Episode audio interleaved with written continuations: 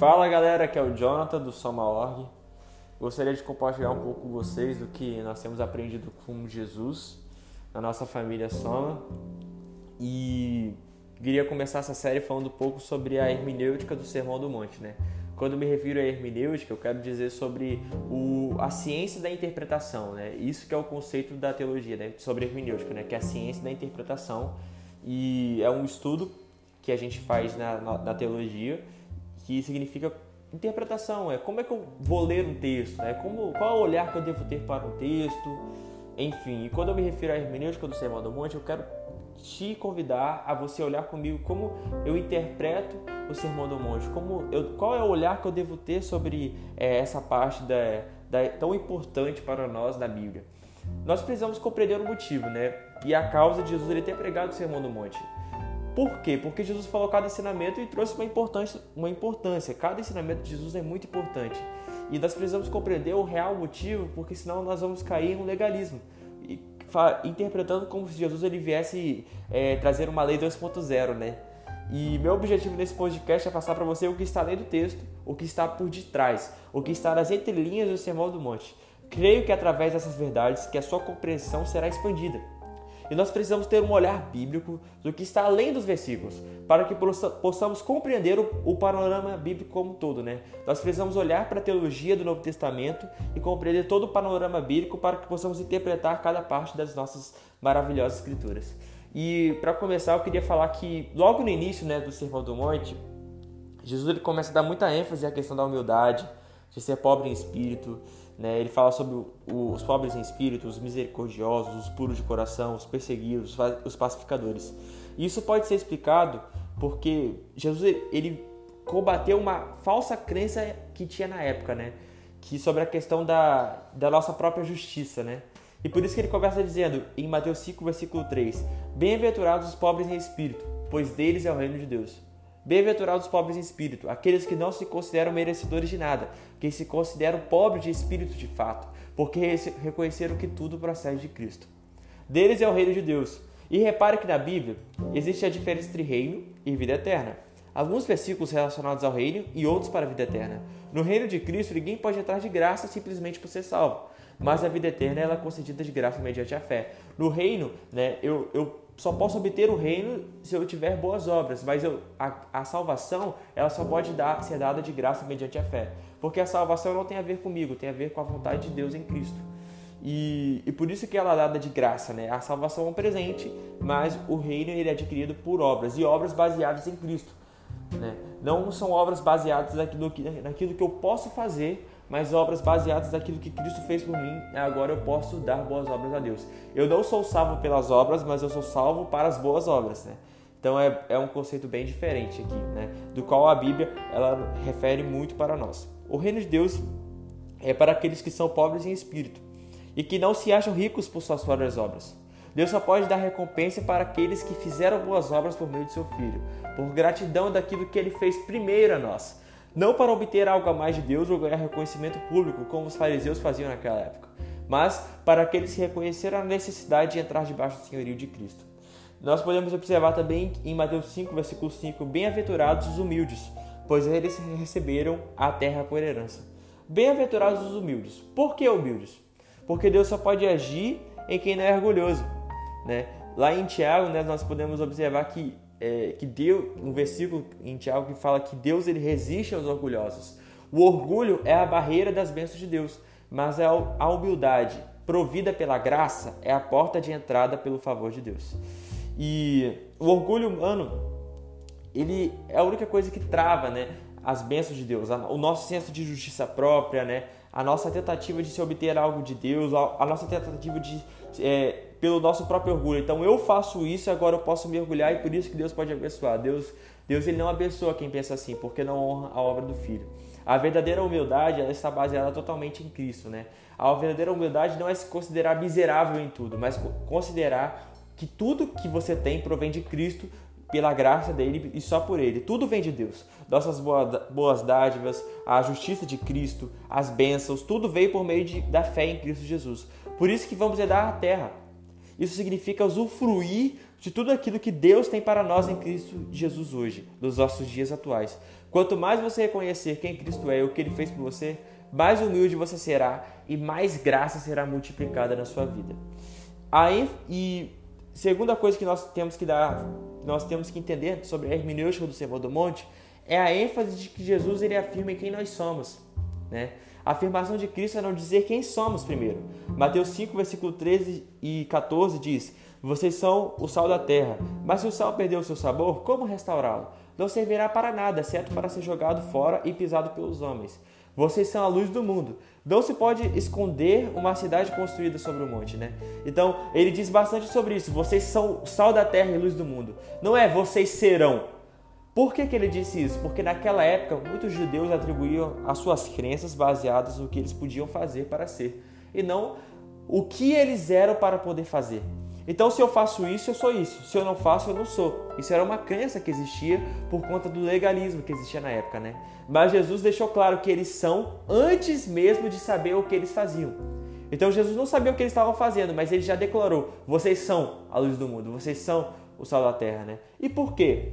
Porque Jesus quer que você saiba que antes de você fazer algo, você precisa saber quem você é e o que ele te deu. Por isso, a, obra consumada, ela vem primeiro depois das boas obras. Primeiro veio o que Jesus fez, depois o que eu faço por gratidão a Ele. Jesus me tornou a luz do mundo, porque Ele é a luz do mundo. Em, em João 1 fala que Jesus é a luz do mundo desde o princípio. Então, aí que está o panorama bíblico, né? Jesus ele me ensinou o quem eu sou para que depois eu faça de acordo com aquilo que eu sou. Não, não, ele não me ensinou que eu, o que eu tenho que fazer para ser. Ele me ensinou de que quem eu sou e por isso que eu faço. Eu sou luz do mundo. E por isso que as minhas boas obras, elas são obras de luz, são obras que devem ser vistas por todas as pessoas para que as pessoas elas possam glorificar a Deus. Então, as minhas boas obras, elas são resultado daquilo que Deus ele fez por nós, que ele fez por mim em Cristo. E nós podemos observar a terceira coisa, né, sobre a hermenêutica do Sermão do Monte, que é sobre a lei. Jesus disse que ele não veio abolir a lei, mas cumpri-la, e ele de fato cumpriu. Em Mateus 5, versículo 17 diz: Não pensem que eu vim abolir a lei ou os profetas, não vim abolir, mas cumprir. A lei ela é eterna. Ela foi criada por Deus. A lei ela não pode ser abolida ou ser morta, né? Por isso que quem morreu não foi a lei, fui eu.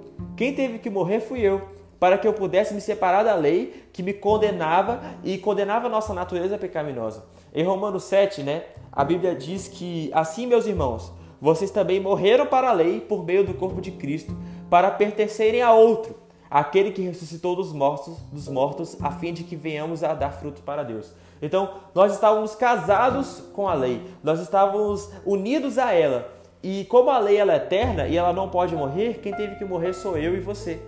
Por isso que na morte de Cristo nós morremos juntamente com ele para a lei, para que pudéssemos ressuscitar para uma nova vida, uma nova natureza, a fim de que nós possamos agora dar frutos para Deus, não mediante a lei, mas mediante a graça, mediante a obra de Cristo. E em Romanos 7 a Bíblia diz que nós morremos para a lei. Nós morremos para a maldição da lei, e a lei ela existe hoje, como diz lá em 1 Timóteo 1, que diz que a lei existe para os injustos, para os que não estão em Cristo, que não estão, que não estão debaixo do senhorio de Cristo, né? Mas para nós que estamos em Cristo, a lei ela não serve para nós. Mas o que nos serve para nós? Não é que nós vivemos sem lei, irmãos. Entenda isso. Nós agora nós temos uma nova natureza.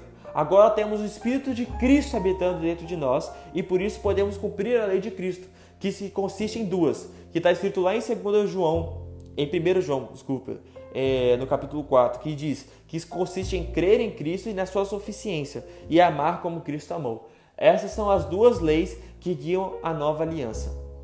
A quarta coisa, né, que a hermenêutica do Novo Testamento, que nós precisamos compreender para entender a hermenêutica do Novo Test... do Sermão do Monte, é que a justiça que excede, né?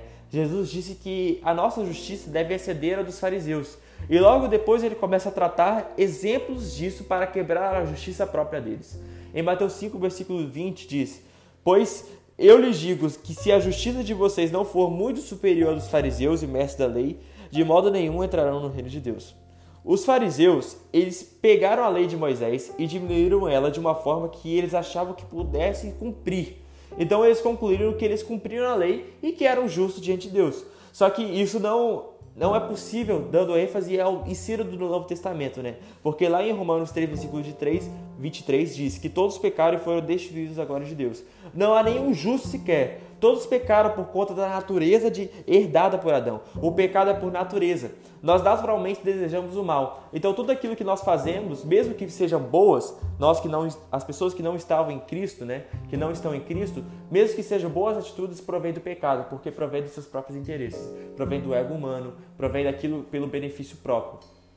Então, é, a nossa natureza humana, né, a natureza herdada por Adão, naturalmente se inclina para o mal. Você não precisa ensinar para uma criança a mentir, ela já nasce sabendo.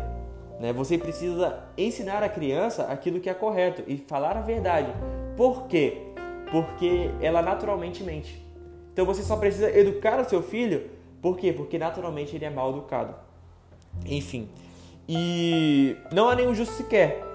Então como é que eles podiam se achar justos? Como é que os fariseus eles podiam se achar justos sem Cristo? Foi por isso que Jesus ele pregou a lei de for, da forma real de como devia ser cumprida, para quebrar o senso de que os fariseus eles eram justos por aquilo que eles faziam e fazer eles reconhecer que eles não podiam cumprir a lei de Moisés. Então, nós precisamos entender aqui o real motivo do qual a lei ela foi dada. A lei não foi dada para ser cumprida, a lei ela foi dada para que a transgressão ela fosse exposta, como está escrito lá em Romanos 5, versículo 20, né? Que a lei ela foi dada para que a transgressão ela fosse, ela fosse exposta. E para que nós possamos reconhecer a necessidade de um Salvador. Gente, fariseu ele não matava, mas ele se irava contra os irmãos, como Jesus mesmo ele disse. É, vocês ouviram, não mate, mas aquele que se ira, né, já é assassino aos olhos de Deus. Fariseu não adulterava, mas ele sentia desejos por outras mulheres e cometia adultério em seu coração. Fariseu amava o próximo, mas o próximo deles eram as pessoas mais próximas, né? Porém, o próximo para Jesus são os inimigos. Agora imagina, você mal consegue amar o seu vizinho, imagina amar os seus inimigos. Esse é o ensino da lei de Jesus, né? Jesus colocou a lei exatamente como ela era, para quebrar a justiça própria dos fariseus, para que eles pudessem reconhecer que eles não podiam cumprir a lei. A lei foi dada para que a transgressão fosse exposta. Ela veio para me revelar minha condição humana, da natureza de Adão. Ela não veio para me justificar, ela veio exatamente para me condenar. E por isso que Jesus, ele se tornou pecado por nós, para que em Cristo nós fôssemos feitos justiça de Deus. Em 2 Coríntios 5,17 diz: Portanto, se alguém está em Cristo, é a nova criação. As coisas antigas já passaram, eis que ah, surgiram coisas novas. A solução da, no... da nossa natureza sempre será nascer de novo. Por isso Jesus ele veio, para que eu pudesse nascer de novo, ressuscitando com ele. Hoje eu desejo aquilo que é bom por causa de Jesus. Eu quero ter boas obras por causa de Jesus. Até a nossa vontade de orar vem de Deus por causa de Jesus.